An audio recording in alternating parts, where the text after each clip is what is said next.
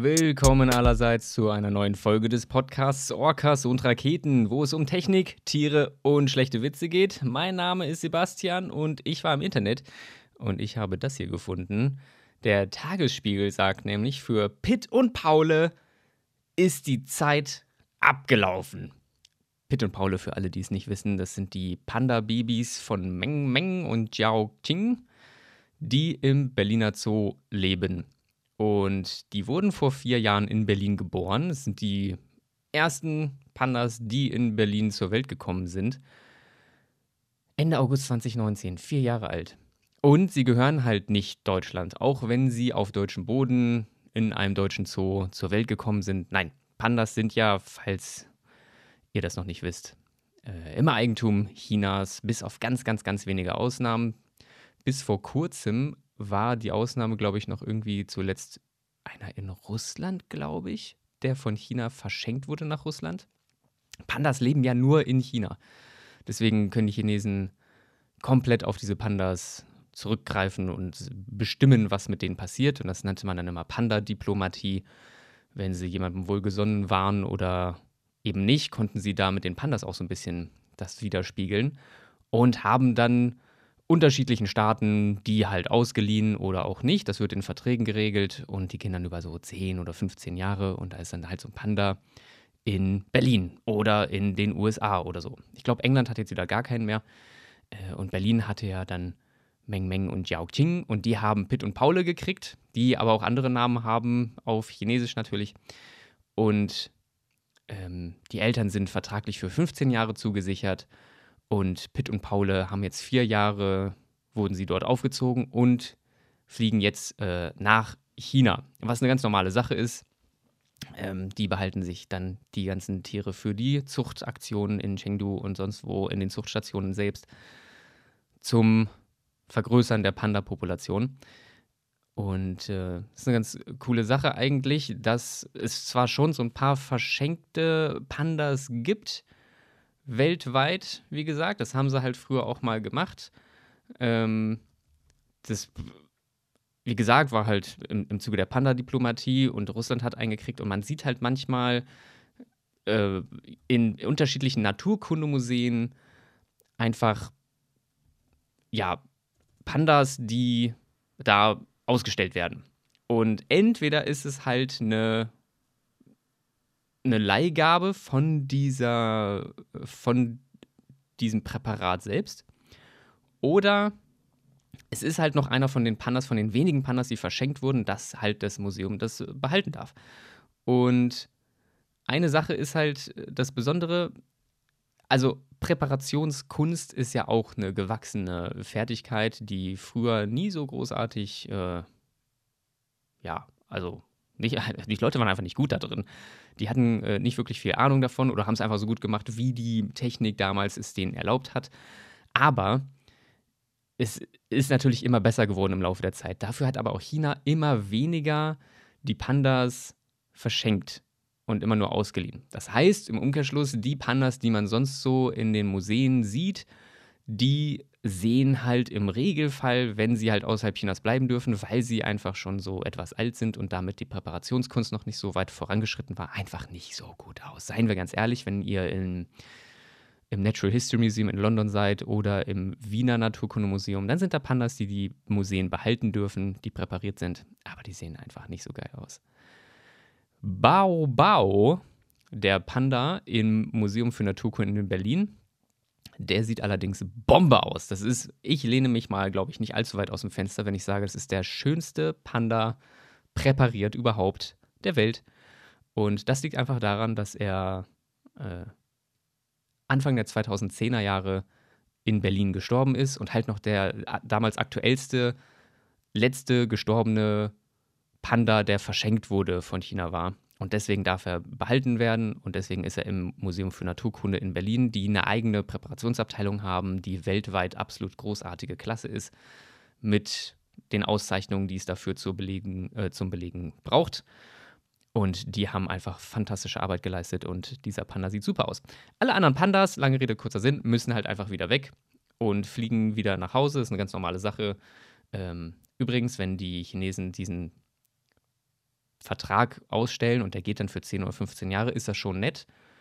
Allerdings heißt das noch nicht, dass damit überhaupt die Kosten für den Panda gedeckt sind. Ne? Also der, man muss den noch bezahlen. Das ist ein Leasingvertrag quasi und so ein Panda kostet so eine Million durchschnittlich eigentlich so pro Jahr vielleicht. Nur dafür, dass man ihn hat.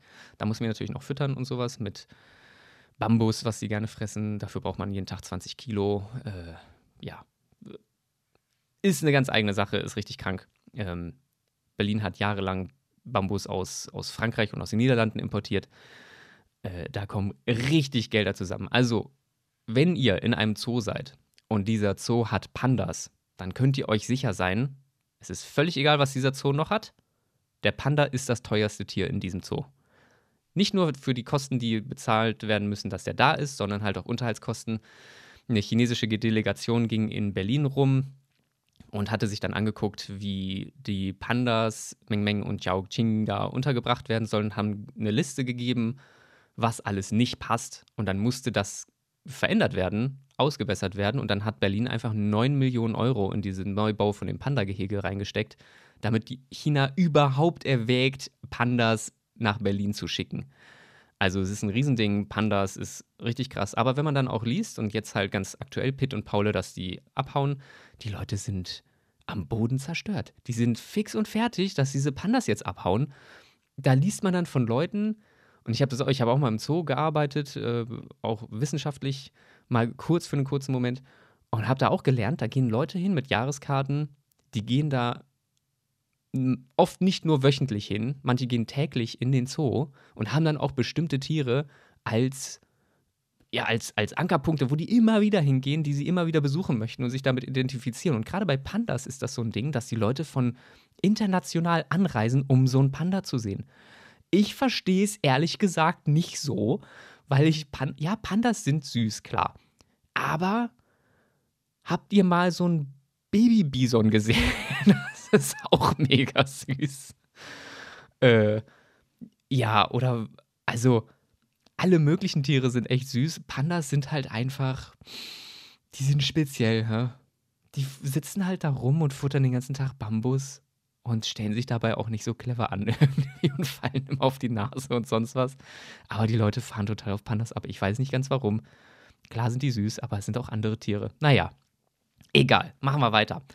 Äh, seit der letzten Folge Orcas und Raketen hat SpaceX die Starship-Rakete in die Luft gejagt, im doppelten Sinne. Äh, ist der zweite Start überhaupt vom Starship und der zweite Start auch, bei dem das Starship ein Rapid Unscheduled Disassembly hatte. Die haben das Hot Staging diesmal gemacht, also dass der obere Teil des Starship dann von der, von der Träger-Booster-Unterstufe abgetrennt wird, aber bevor die Klinken aufgehen von der Trennladung, dann schon die Triebwerke von dem Starship laufen. Und das hat wohl alles gut funktioniert. Allerdings beim Umdrehen ist dann die untere, der, der, die Trägerrakete dann explodiert. Und dann gar nicht mal so lange später ist beim Starship selbst ein Fehler aufgefallen und der Computer hat auch dafür gesorgt, dass sich das Ding zerlegt. Aber ich bin mir sicher, das ist alles gut versichert. Müssen wir uns keine Gedanken machen, glaube ich. Ansonsten ist da, glaube ich, alles ganz gut auf dem Weg. Nicht bemannt natürlich, oh mein Gott. Das ist ja alles nur noch nur testen. Man muss ja testen und solange es explodiert, aber es immer aus anderen Gründen explodiert, ist ja alles gut, denn so einen Fehler kann man einmal machen und dann aber nie wieder. Und das macht ja die Nase auch so, weshalb ich finde, dass das eine sehr, sehr angenehme und eine sehr logische und eine sehr schöne Berufseinstellung ist. Wir können jeden Fehler machen, aber immer nur denselben Fehler einmal. Das finde ich cool. Spektrum sagt, Zügelpinguine schlafen mehr als elf Stunden pro Tag. Herzlichen Glückwunsch, da freuen wir uns doch. Äh, super für die Zügelpinguine, dass sie nicht so zügellos. Entschuldigung. Ähm, aber jede Schlafpause, die die machen, ist nur sekundenlang. Meistens unter zehn Sekunden. Das heißt, Zügelpinguine, um auf mehr als elf Stunden, manchmal 15 Stunden Schlaf pro Tag zu kommen, haben Tausende von Nickerchen über den Tag verteilt. Gern im Stehen das Ganze. Äh, Batterie vom iPhone-Wecker ist wahrscheinlich relativ schnell dann leer, denn meine Güte, das ist eine Menge. Tausende von Nickerchen pro Tag und immer nur ein bisschen schlafen reicht denen aber anscheinend, um sämtliche Schlafphasen abzudecken, die sie so brauchen fürs Gehirn. Der Sinn dahinter ist klar, wenn sie ihre Gelege bewachen und ihren Nachwuchs, können sie es sich nicht leisten, halt einfach komplett zu pofen, ne? Sich hinzulegen und irgendwie stundenlang da wegzudimmern, wenn jetzt irgendwie eine Raubmöwe kommt oder sonst was. Nee, das heißt, man muss da Wache stehen, man nickert kurz, man guckt sich kurz um, alles klar, da hinten kommt was auf mich zu. Ich habe noch ungefähr 25 Sekunden Zeit. Passt für ein Nickerchen, ne? Und dann schlafen die erstmal noch so 10 Sekunden, vielleicht 8. Dann wachen sie wieder auf und dann handeln sie. Ist ja auch gut, wenn man das ausgeruht machen kann und sich äh, da nicht so einen Kopf machen muss. Ne? Es ist ein Problem, was ich angehe, wenn ich ausgeschlafen habe, sagen sich die Zügelpinguine und schlafen dann erstmal vier Sekunden. Aber das halt tausende Mal pro Tag. Ich weiß nicht, wie auch eine Konversation bei denen aussieht, wenn der andere immer wieder einpennt und dann der andere. Fallen die dann gleichzeitig? Synchronisieren die das dann? Das wäre natürlich cool. Auf der anderen Seite natürlich blöd, wenn alle aus der Gruppe gleichzeitig schlafen und so eine ganze Gruppe einfach kurz in den Standby-Modus geht. Einer, der Wache hält, wäre schon irgendwie sinnvoll. Wer ist das dann? Viele Fragen, die die Forschung da noch beantworten muss. Ähm, aber gar kein Problem. Wir machen einfach weiter. Ich habe nämlich äh, ein neues Thema für Biofilm mit Biosepp.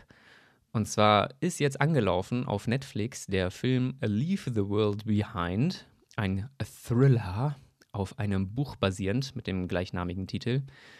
Der Thriller, der wurde jetzt äh, verfilmt mit Ethan Hawke und Julia Roberts und Kevin Speck, Kevin Bacon und Mahershala Ali, der einfach immer noch nicht Blade spielen will oder kann oder darf. Ähm, also ziemlich coole Besetzung.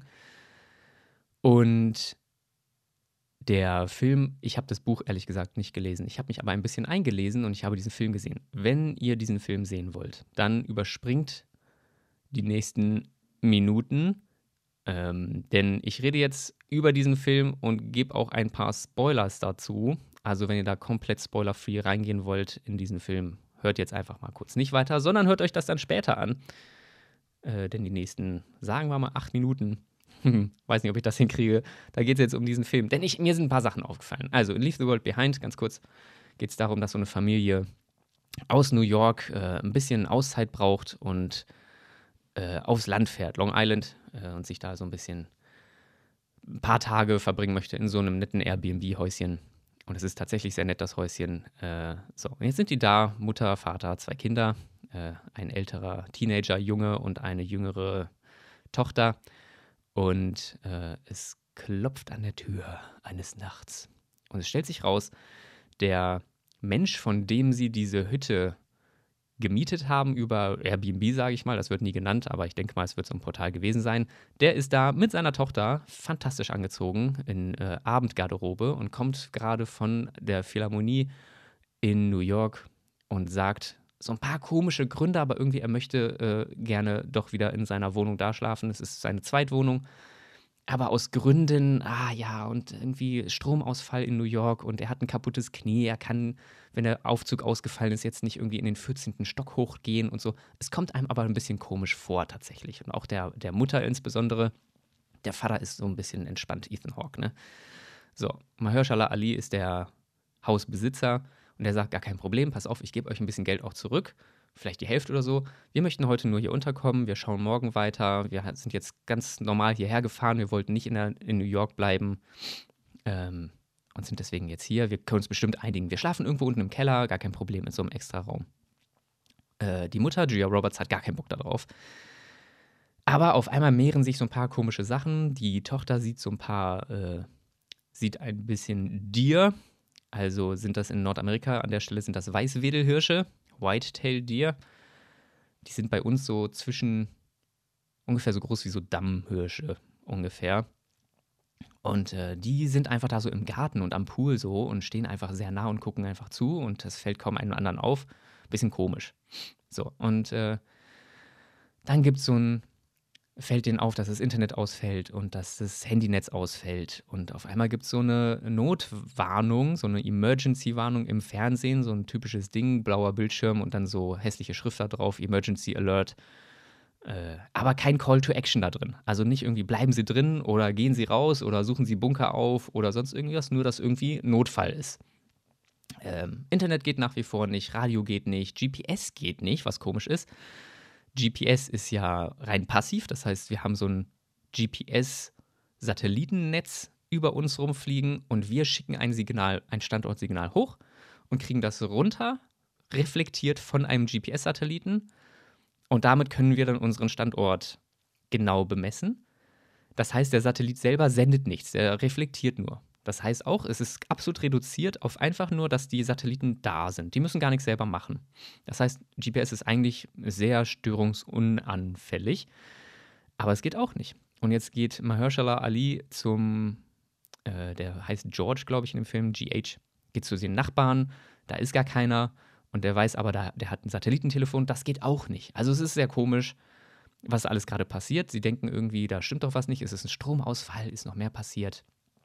Und ähm, ja, in der Zwischenzeit hören sie so ein Platschen im, im Garten und auf einmal sehen sie, ganz viele Flamingos lassen sich da im Pool nieder. Äh, Hintergrundinfo: Flamingos gibt es in den USA eigentlich so in Florida, wildlebend. In Zoos natürlich, aber meistens sind die ja äh, mit ihren Flügeln, mit den Federn so behandelt oder ein Flügel, da wurden die Schwungfedern entfernt, abgeknipst und dann können die nicht fliegen. Dass halt wild wilde Flamingos jetzt so mein Tipp wären, die das sind. Und die gibt es halt in Florida. Warum sollten die nach New York fliegen? Das hat mich so ein bisschen gestört. Die machen schon Nahrungsflüge über größere Strecken, so schon mehrere hundert Kilometer mal. Aber von Florida nach New York fand ich komisch. Warum sind diese Weißwedelhirsche da und stehen im Garten und es werden jeden Tag mehr und die gucken einfach nur stumpf diese Tochter an? Äh, und ich war sehr interessiert als Biologe, wie das sich jetzt aufklärt viele Vögel fliegen scheinbar ziellos umher und so. Und jetzt dachte ich so, wenn man das als Biologe sieht, okay, Zugvögel orientieren sich übers Magnetfeld und Elektrosmog kann das schon beeinträchtigen. Sie haben aber auch so, dass sie sich über die Sterne orientieren, dass sie sich über den Sonnenstand orientieren und auch besondere Landschaftsmarker nehmen. Und wenn das jetzt irgendwie nicht passt, auch bei großen Erdbeben zum Beispiel, dann können die Vögel natürlich auch losziehen und das ist dann immer so eine ganz komische Sache, weil halt Warum auch nicht? Die Leute wissen halt nicht, warum die das machen. Sie wissen nur, es sieht nicht normal aus. Ne? Und deswegen ist das immer auch in Filmen gerne benutzt, dass die Tiere so durchdrehen und irgendwie komisch sich verhalten. Und die Leute wissen halt nicht, wie sie das zu deuten haben, weil sie sich halt auch sonst nicht mit den Tieren auseinandersetzen. Und das ist ja ganz normal. Nicht alle sind interessiert an Biologie. Aber für mich jetzt, wenn ich diesen Film gucke, will ich natürlich wissen, okay, warum ist das denn jetzt so? Äh, und dann geht es weiter Archie, dieser äh, Teenager-Sohn, dem fallen plötzlich die Zähne aus. Richtig eklig. Und ähm, sie gehen dann zu Kevin Bacon, dem Nachbarn, der so ein bisschen so ein Prepper ist. Und der geht voll in den Prepper-Modus und sagt: Hier, wir werden angegriffen. Äh, ich habe hier meine Schrotflinte. Ich habe mich vorbereitet. Ihr braucht jetzt gar nicht ankommen und Medizin für euren Sohn zu wollen. Ähm, ich muss mich um meine eigene Familie kümmern. Und mein Tipp ist, die Koreaner stecken dahinter, denn irgendwie ein Kumpel von ihm hat Flugblätter gefunden, wo koreanisch draufsteht, wir machen euch fertig, ne? Währenddessen hat aber Ethan Hawke auch solche Flugblätter gefunden, die von so einer Drohne wohl abgeworfen wurden, wo draufsteht, äh, auf irgendwie, er meint, das wäre irgendwie persisch oder sowas, könnte es nicht genau ausmachen, aber auf jeden Fall nicht koreanisch. Ähm, und jetzt wird äh, GH, ja sagt tatsächlich, er ist Investmentbanker. Und er sagt, er hätte das kommen sehen und er hat so ein paar Kontakte auch ins äh, Verteidigungs, in den Verteidigungsbereich, dass das eigentlich die beste Methode ist, um ein Land zu destabilisieren und dass es eigentlich kommen musste. Das war eigentlich klar, aber er hat einfach nicht daran geglaubt. Nämlich, dass es in drei Stufen passiert, wenn man ein, ein Land destabilisieren möchte, dass man erstmal die Kommunikation aussetzt und die Bevölkerung in die Steinzeit zurückballert. Also Internet geht nicht, Mobilfunk geht nicht, GPS geht nicht. Dann zweite Stufe, kontrolliertes Chaos gleichzeitig überall. Äh, was heißt das? Also, die haben tatsächlich in einer sehr netten Szene äh, wird gesehen, dass die Straßen blockiert sind von selbstfahrenden Autos. Teslas vom Parking-Lot, vom Tesla-Händler, wurden nämlich auf einmal gekapert. Und es sieht so aus, als wäre es eine komplette koordinierte Cyberattacke gewesen, dass die Teslas jetzt mit ihrem Autopiloten auf die Straßen geschickt wurden und einfach ineinander ballern. Die fahren einfach ein Auto nach dem anderen, fährt in diesen Stau rein und ballert von hinten da rein und dann ist diese Straße halt ausgefallen für den Verkehr. Was schon eine clevere Sache ist tatsächlich mit Autos, die man hacken kann. Ähm, und die dritte Stufe wäre dann halt Bürgerkrieg, weil die Leute jetzt komplett im Unklaren sind. Sie sind desinformiert tatsächlich, also mit diesen Flyern zum Beispiel hat man das dann gesehen. Waren es jetzt die Koreaner, waren es Iraker, man weiß es nicht genau. Und jetzt wenden sich die Leute gegenseitig äh, gegeneinander und machen den Bürgerkrieg einfach quasi selber. Das heißt, die Gegnerfraktion hat es eigentlich leicht, weil die Leute sich gegenseitig äh, die Zähne auskloppen oder in Archies Fall die einfach ausfallen. So, woher kommt das Ganze? Äh, es ist dann wohl irgendwie eine Mikrowellenwaffe angeblich gewesen. Aber der Film bleibt da im Unklaren darüber und erklärt natürlich nichts, was mich total aufregt. Jetzt muss man selber spekulieren. Äh, der Prepper-Nachbar Kevin Bacon sagt, das wäre äh, dasselbe wie in Kuba gewesen. Es wurde nämlich so einen ganz lauten Ton hat man da gehört. Und in Kuba, das ist tatsächlich gewesen, in den frühen 2000ern, glaube ich, oder ein bisschen später, jetzt kann ich mal selber kurz nachgucken, verzeiht mir bitte, aber es ist das Havanna-Syndrom, was da kurz angesprochen wird. Aber ich glaube, sie haben den Namen nicht genannt, aber sie haben Kuba genannt. Und zwar ist da in der, äh, der US-Botschaft in Havanna, äh, haben die Leute, die Angestellten da, die US-Angestellten, 2016 war das, okay, US-Diplomaten, haben die gesagt, äh, ich habe irgendwie Kopfschmerzen und sowas. Und dann haben die später herausgefunden, es ist, könnte sein, dass das durch eine Mikrowellenwaffe gewesen ist. Haben die Russen beschuldigt, aber oder verdächtigt. Aber bis heute weiß man nicht genau, was da jetzt passiert ist. Die Leute haben auf jeden Fall Kopfschmerzen gehabt, Tinnitus, also Piepen im Ohr und äh, haben wohl auch, ähm, was man rausgefunden hat später beim Scan, eine veränderte weiße Masse im Gehirn gehabt. Also die weiße Masse im Gehirn hat sich verändert und so, die Zellen im Gehirn, ähm, wie das einfach nicht sein soll. Und das ist eine Mikrowellenwaffe, hätte das wahrscheinlich gewesen sein können. Und jetzt wurde das auch der Zahnausfall von Archie auch darauf zurückgeführt. Mein erster Tipp war Strahlenkrankheit. Aber, und er hat sich dann auch übergeben, aber natürlich würde man sich bei einer Strahlenkrankheit, also wenn man Radioaktives abkriegt, auch gerichtet durch Strahlungswaffen oder sowas, würde man zuerst halt sich komplett übergeben, man würde sich richtig schlecht fühlen. Ihm geht es aber eigentlich ganz gut.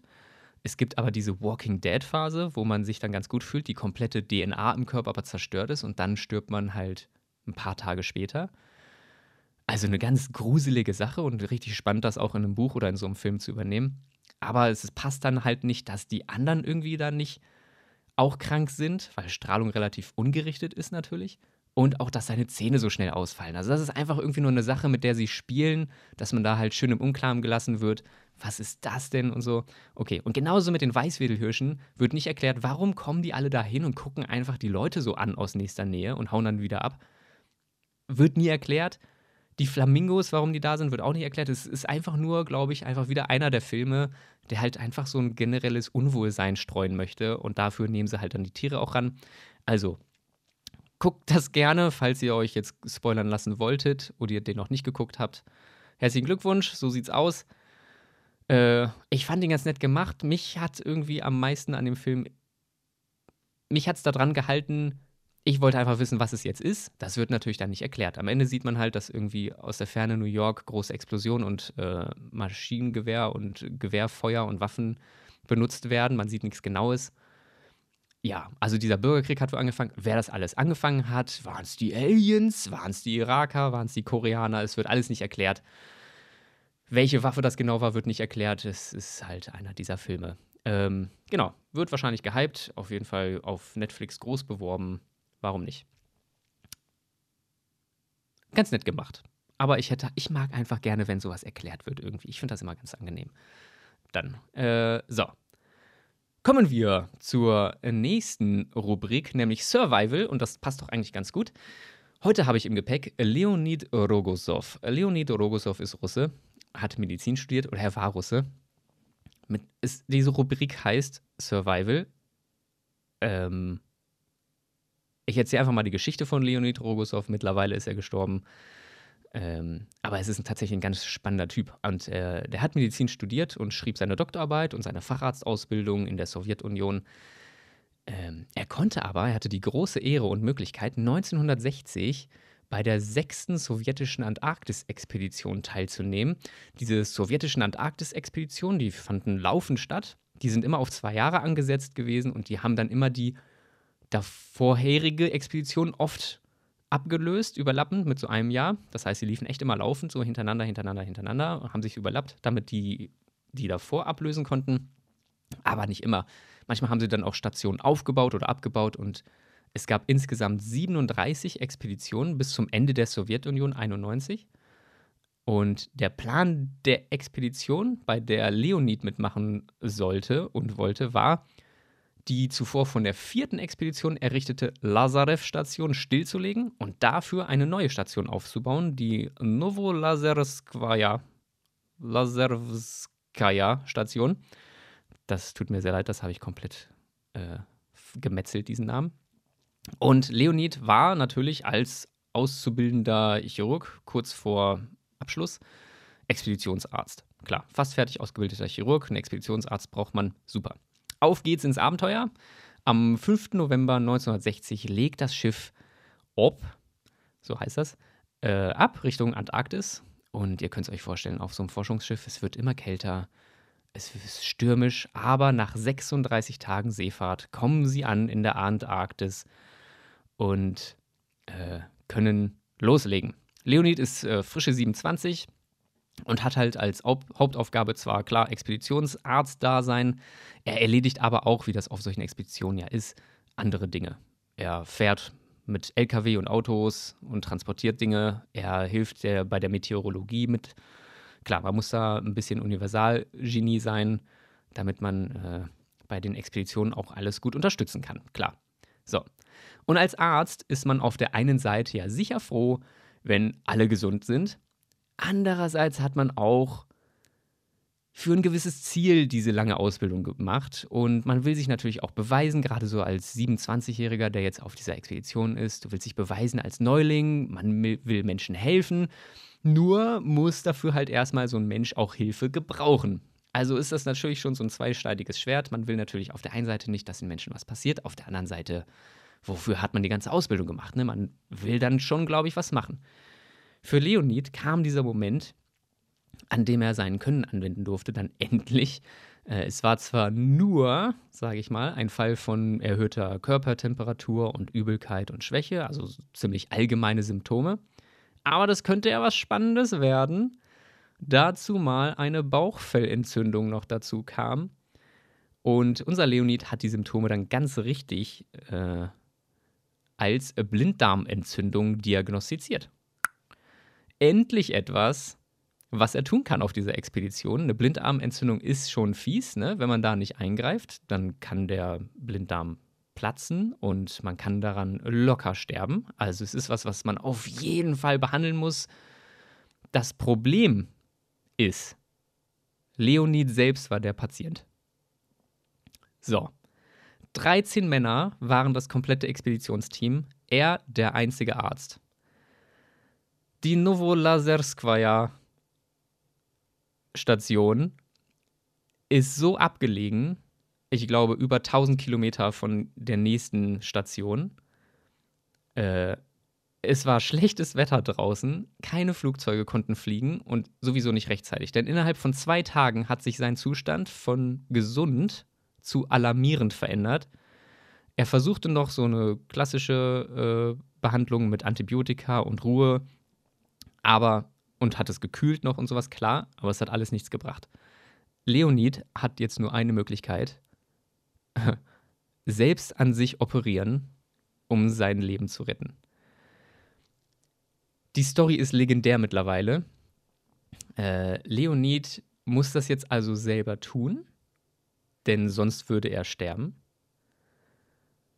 Er hat in sein, in sein Tagebuch reingeschrieben, warum sollte ich meinen Freunden Angst machen? Wer könnte mir schon helfen?